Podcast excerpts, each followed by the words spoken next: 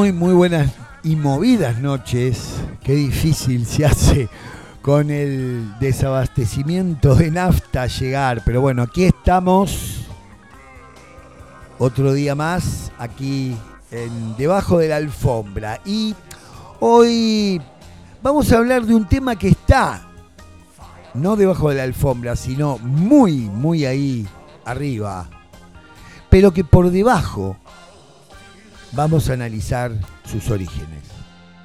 En Argentina hay una tradición política que sostiene un sistema de ideas que tienen como, como base un arraigado y profundo sentimiento antiperonista. ¿Y qué es el antiperonismo? Las últimas elecciones, tomando las ganadas por la coalición Juntos por el Cambio, revivió de menor a mayor, incluso antes de la campaña y durante la campaña,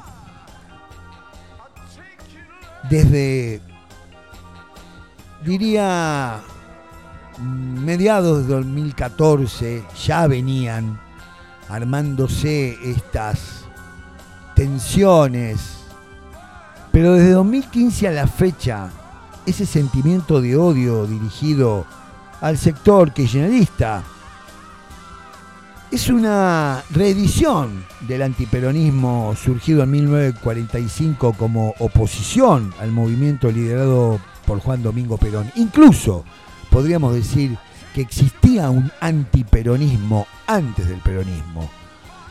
Justo por el cambio desarrolló una estrategia con sectores hegemónicos del poder económico, financiero, el aparato que tiene una gran influencia comunicacional, liderado por Manieto del grupo Clarín, los Aguier del diario La Nación.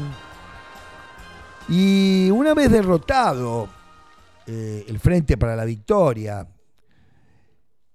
encabezado por esa variante peronista que es el kirchnerismo, comenzó a proliferar en los distintos espacios televisivos y comunicacionales una serie de economistas jóvenes que, si bien no formaban parte del nuevo oficialismo, el espacio Juntos por el Cambio, la coincidencia ideológica y principalmente el fogoneo antipopulista, antiestatista, en definitiva, dirigido a lo antiperonista, fue delineando esa creencia sectarista llamada grieta.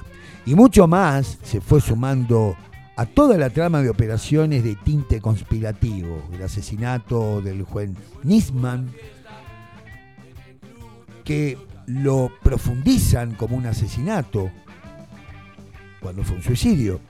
Los bolsos de López, que tuvo que ver algo Cristina, y una serie de historias de corrupción heréticas, donde el poder mediático desarrolló también junto a la justicia afín al macrismo, una verdadera persecución inquisitoria. Ese poder político desarrollado en el periodo del kirchnerismo de crecimiento, desarrollo, que no es un invento, sino que existió desde una perspectiva de ampliación de derechos y una tendencia redistributiva, de un alto nivel de consumo, trabajo, desarrollo tecnológico, fue sepultado bajo el mito de una fiesta de derroche, de un relato que había que pagar. Porque si de algo los argentinos estamos acostumbrados es que si hay crecimiento y progreso para todos, es que hay algo que está mal. Entonces hay que volver al sacrificio, al ajuste, a la luz, al fondo del camino, y por supuesto, todo eso lo debemos pagar nosotros y los más vulnerados y los más excluidos. Como dije anteriormente, durante el macrismo fueron apareciendo figuras como Miguel Bogiano, José Luis Espert, Álvaro Sicarelli, Agustín Laje, un poco más, un poco más adelante, y entre tantos más. Pero la figura descollante y promotora de un discurso, de una retórica y una estética superlativa y disruptiva es la de Javier Milei. De más está decir que los capitanes del management político comenzaron a observar la influencia de Milley y sus ideas extremas, pero más que nada su carismático empuje a poner palabra al silencio de la antipolítica, la estética del odio, la estética de la prepotencia y sus declinaciones más siniestras, que combinan la reivindicación de las políticas más autoritarias, negacionismo, libre mercado, conservadurismo, misoginia, extremismo de derecha, antipopulismo, antiestatismo y una versión falaz de la libertad. Y obtuvo su mayor desarrollo durante el accionar de este grupo en la pandemia durante el actual gobierno del ausente, del ausente Alberto Fernández. Y esto lo llevó a pelear hoy, en el próximo balotaje presidencial del mes de noviembre. Nuevos vientos de estímulo antiperonista vuelven como viejos fantasmas del pasado.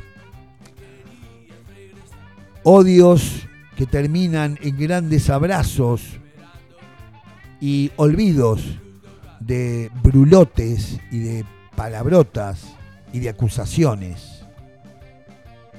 Y es que la historia, nuestra historia, siempre revive el pasado.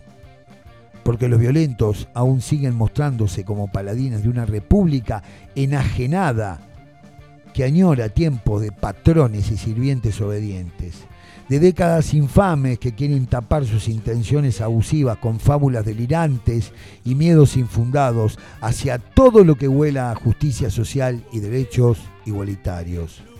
Un país para el disfrute de pocos, y el sacrificio de muchos. Es, entre tantas cosas, una insensata promesa muy, muy, muy lejana al bienestar de todos.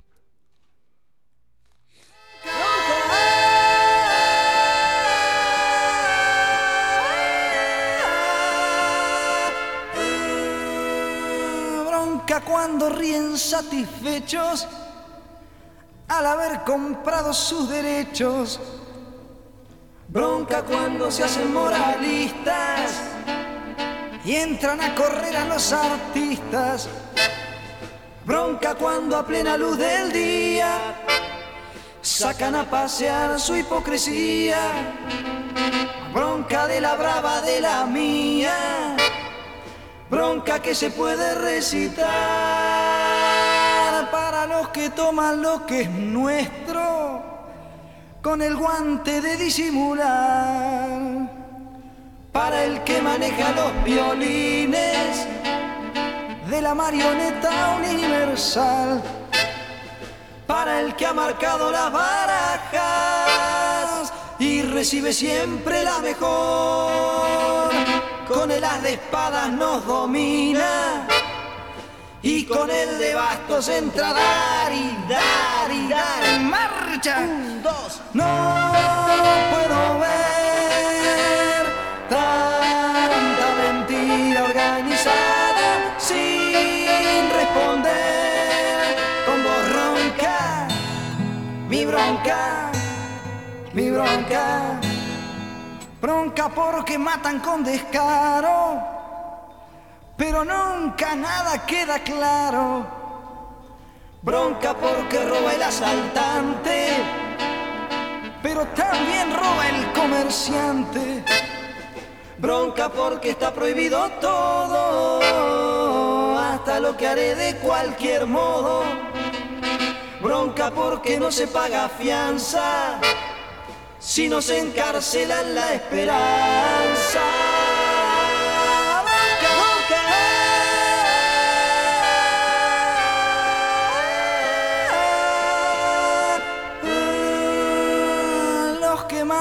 tienen este mundo repodrido y dividido en dos. Culpa de su afán de conquistarse por la fuerza o por la explotación. Bronca pues entonces cuando quieren que me corte el pelo sin razón. Es mejor tener el pelo libre que la libertad con fijador. Marcha. Un, dos.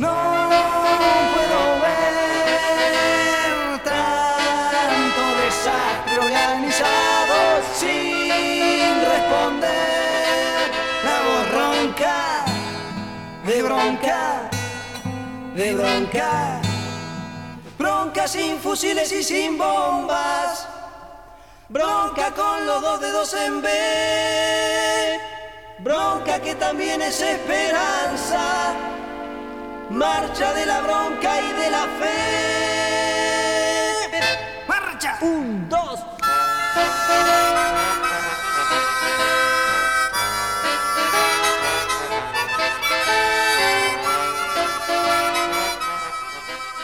Muy, muy buenas noches. ¿Qué tal, amigas, amigos? De nuevo aquí, como todos los viernes. Como todos los viernes, Cufa. En este programa. ¿Qué pasa en este programa? ¿Qué pasa en Debajo de la Alfombra? Nuestra casa, Nuestra- todos los viernes, en la Radio Nitro. casa, en la Radio Nitro, en la 96.3. Bueno, vamos a la vía de comunicación, ¿no? Por favor. Por favor. Vamos por el WhatsApp, como siempre. 24946-44643. Spotify.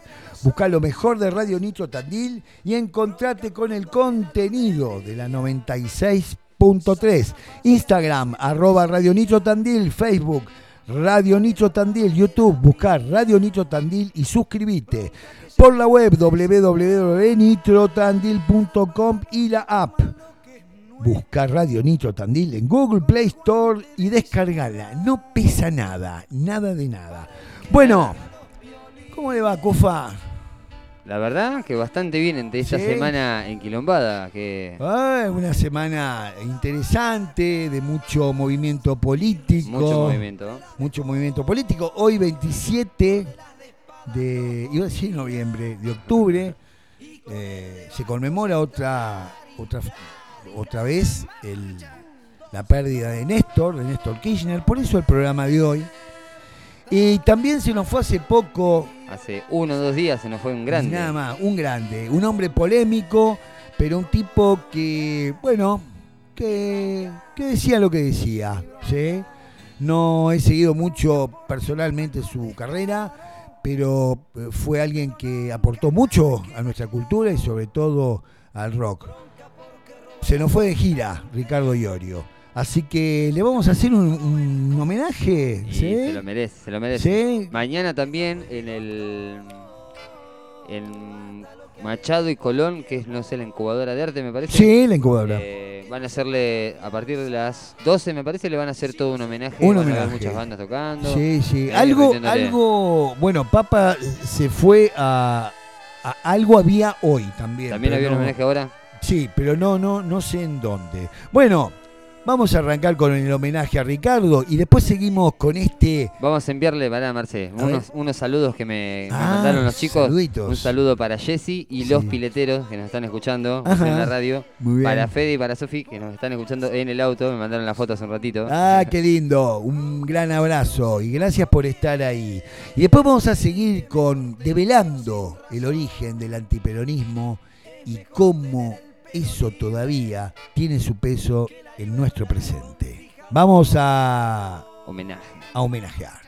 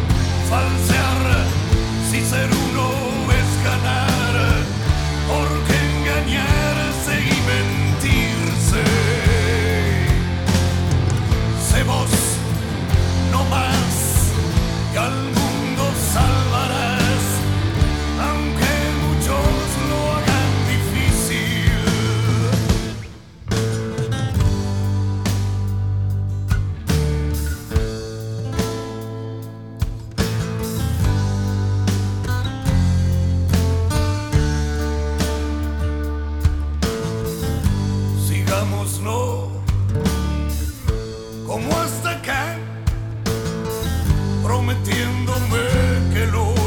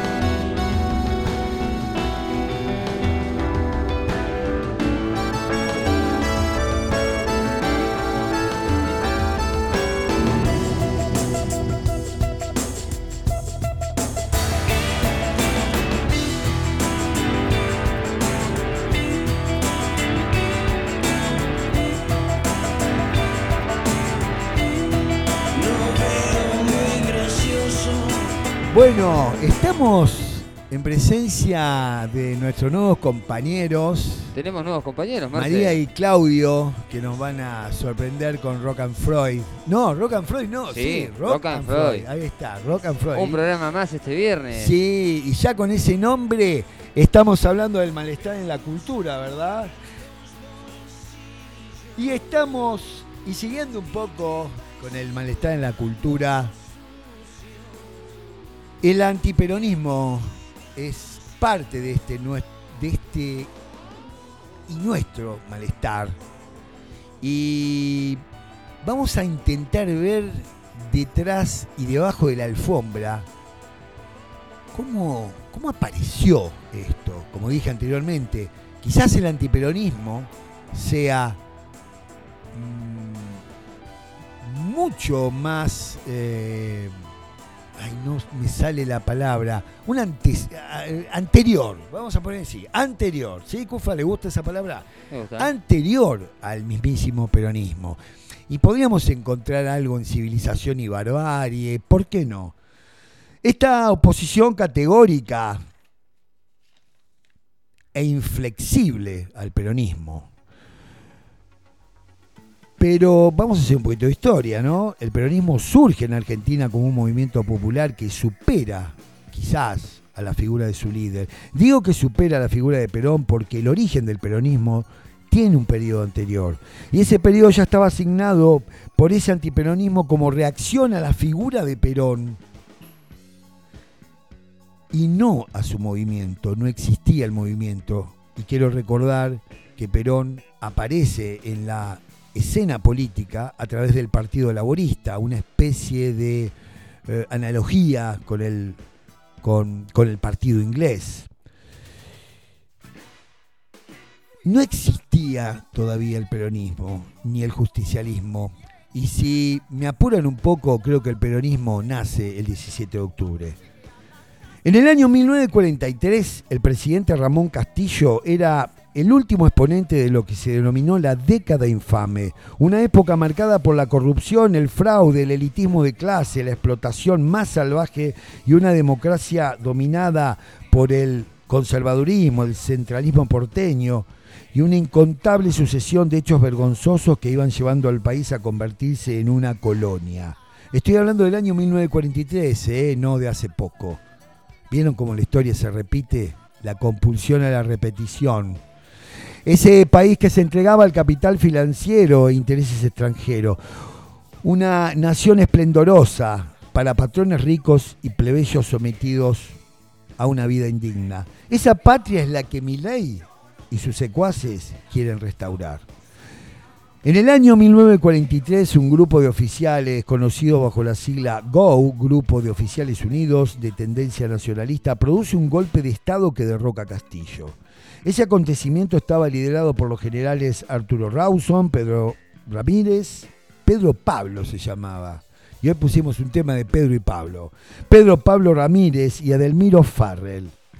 En ese gobierno de facto va a tener y va a ir adquiriendo un protagonismo superlativo la figura de Juan Perón, quien estuvo a cargo de la Secretaría de Trabajo y Previsión, implementando una serie de políticas laborales y de seguridad social totalmente revolucionarias a través de la creación de derechos laborales, de protección laboral y beneficios a esa clase trabajadora que nunca había sido tenida en cuenta. Esto hizo que los sectores sindicales, hasta el momento deslegitimados, perseguidos, excluidos, vapuleados, estaban fuera de la demanda colectiva, no tenían palabra. Impulsó Perón, impulsó Perón toda una política que hizo posible que estas organizaciones, más la valoración del rol histórico del trabajador en el desarrollo industrial y una idea de generar un pacto entre el capital y las fuerzas productivas. En poco tiempo creció una simpatía y adherencia de los sectores populares y excluidos y los, podríamos decir, étnicamente discriminados sin límite.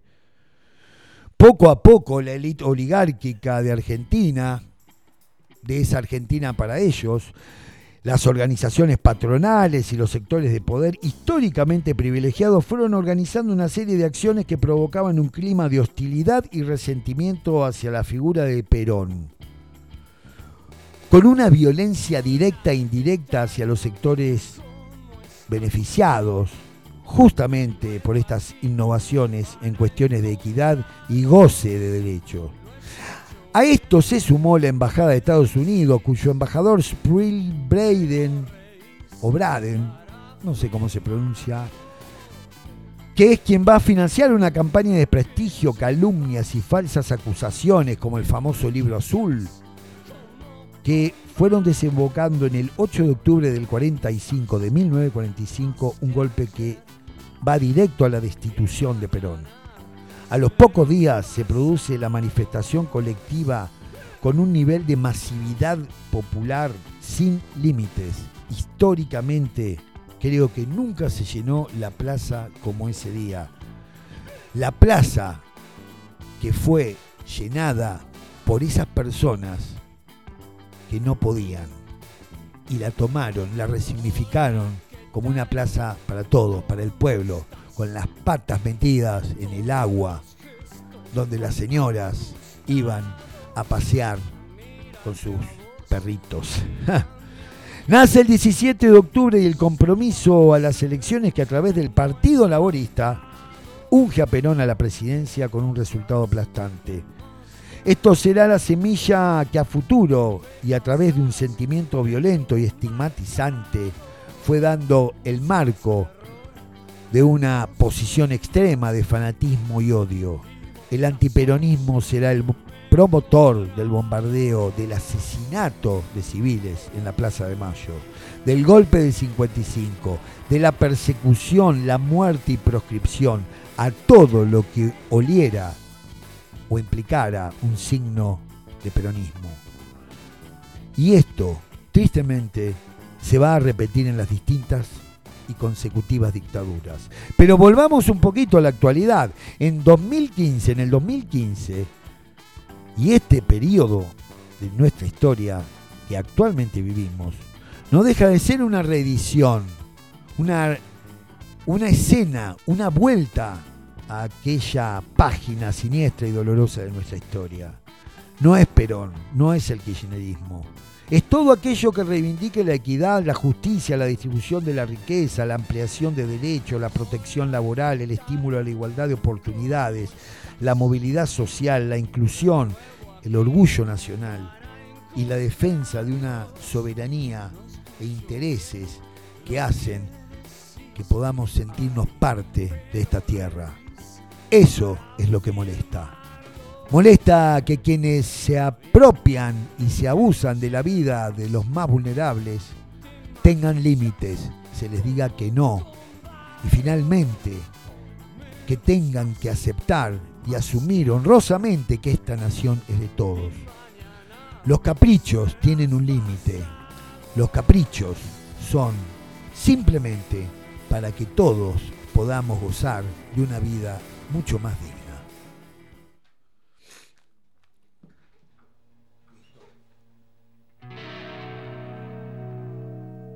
La vieja palabra destino quiso sorprender a su suerte. Le cruzó en medio del camino la sonrisa de la muerte. De esos dientes para una sonrisa, dijo, pero no para volver a verte.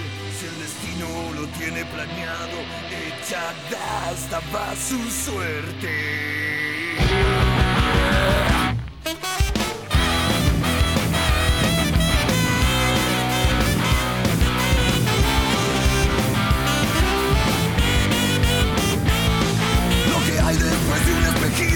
es la sed, el veneno más fuerte. Que el paladar de la vida lo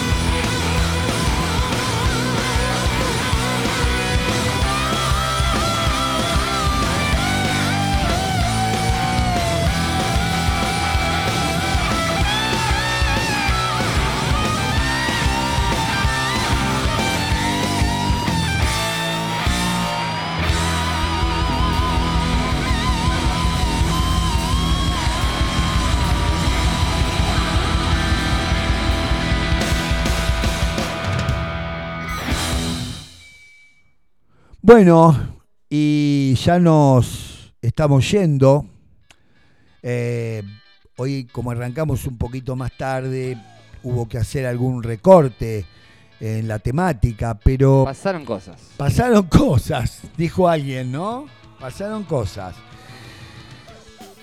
La idea de poder hacer una síntesis de un tema tan complejo como el antiperonismo Em, es para, para que los que les interesa, los, que les interesa no solamente la historia, sino a quienes les interese saber un poco, em, bueno, este es un estímulo, ¿sí? Esto es un estímulo y es un estímulo también para poder mirar la realidad que estamos viviendo. El último domingo, el el resultado electoral sorprendió, fue sorprendente, hubo un cambio con respecto a las pasos y lo que no cambió fue el discurso de cierto sector, y en esto incluyo, cuando digo sector estoy hablando no de todo, sino de un sector muy reducido, ¿sí? Eh, Milley, Bullrich, que se dijeron de todo. Eh, hasta la acusa a Burris de poner bombas en Jardín de Infante y luego aparece con una justificación insólita. Pero en el discurso de Milley ya empezaron a aparecer palabras, conceptos, señales casi iguales al discurso de Burrich. Es el antiperonismo, es hablar y destituir al otro. Y así no se construye una democracia, así se construye una, una vida de amigos y enemigos. No sé quién es mejor que quién. Lo que sí escuché en el discurso de Massa, que hay una intención de sacar esta grieta, sacar esto que, que en algún momento mi padre me contaba, de cómo arrastraban el busto de Vita. Mi padre me contaba cómo estaba prohibida cantar la marcha peronista, la proscripción del peronismo. Muchachos, no se construye una democracia así. No se construye una democracia con caprichos elitistas y que tengamos que ser todos disciplinados, agachar la cabeza y decirle que sí al patrón. No se construye una nación grande así. No se construye una nación eh, robando con guante blanco y echándole la culpa a los que están asistidos por el Estado. No se roba la gente la guita de este país con los planes sociales o porque una señora se compró un teléfono celular que en las publicidades es de acceso para todos. No se construye un país mirando al de piel oscura como un extraño. No se construye un país mirando a un pibe que a veces tiene que salir a hacer cosas indignas para su vida, para sobrevivir. No se construye un país mirando la gente que duerme debajo de un puente, que no tiene un lugar donde vivir, mirando como diciendo, se lo merecen. No se construye un país con el odio. Un país se construye con el conflicto, con el, con el disenso, con la discusión. Pero un país tiene futuro y tiene posibilidad de progreso cuando aquel que no piensa como yo lo puedo invitar a la mesa a comer, mirarlo a los ojos y a pesar de no estar en acuerdo con cuestiones ideológicas, lo puedo ver como un hermano. No puedo dejar de pensar en el discurso de Alfonsín, el discurso, ese discurso que tenía como, como eje central en toda la campaña el preámbulo. Ese preámbulo de la Constitución es lo que hoy nos tiene que hacer pensar que no se construye un país entre fuertes que se hacen fuertes, chupándole la sangre a los que cada vez les queda menos para vivir. Muchas gracias. Los vamos a dejar con los amigos de Rock and Freud. Eh, que me imagino. Debutando en la noche sí, de los viernes, y me imagino ¿eh? un programa muy bueno y lo veo al señor Lucas con una camisa que está para ir a la playa y tomar en un coco alguna bebida espirituosa, mirando a alguna señorita y fantaseando, vaya a saber. Está a modo Marama. Sí, una cosa así. No, ¿Cómo era Miami Vice? Miami Vice. ¿Cómo era el, el- el que andaba, el que tenía un lagarto? Un lagarto era que tenía, Ah, ¿no? me Un- mataste. Un caimán. Sí conozco Miami Vice, pero no, no, la, no la vi personalmente. Sí, a mí me contaron, yo soy me más contaron. chico. Bueno, muchas gracias por estar ahí. Lo dejamos con, con, con, eh, con Claudio, eh, con María. Y me olvidé ahora del otro compañero que, que bueno, que qué lindo que se vaya sumando gente a esta casa. cada vez más gente. Cada vez más- se- gente. Lo estamos disfrutando, Sí. cada vez lo disfrutan más. Cada vez hay Sí. más gente en la casa. Y, que- y no nos vamos último, Cufa, que nos agarra la Siempre éramos depre. los últimos. Somos los últimos, somos los olvidados. Los últimos serán los primeros. Los en algún momento lo escuché. Bueno, muchas gracias por estar ahí. Nos vamos de esta querida radio, de esta casa de todos los viernes, de este programa que Cufa, qué problema Pero tengo la- con la memoria, ¿eh? Pero, fíjate ahí debajo. Es debajo de, la, la de la alfombra. Sí, señor, gracias. Y nos vemos. Hasta el próximo viernes.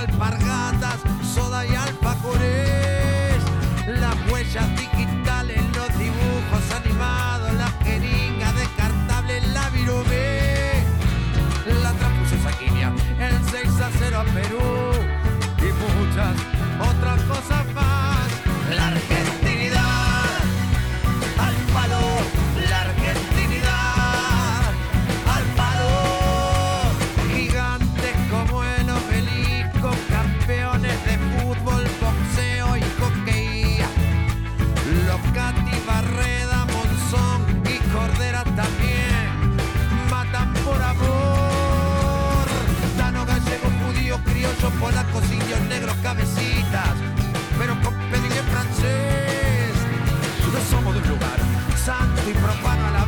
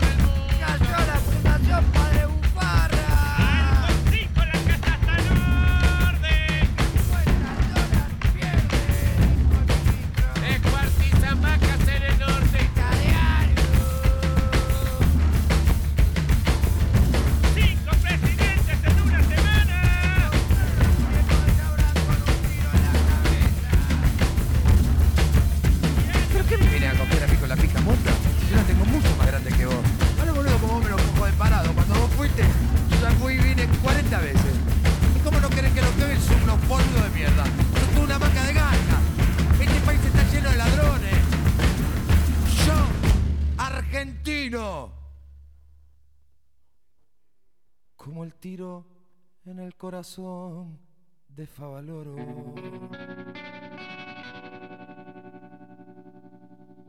Del éxtasis a la agonía, oh sí.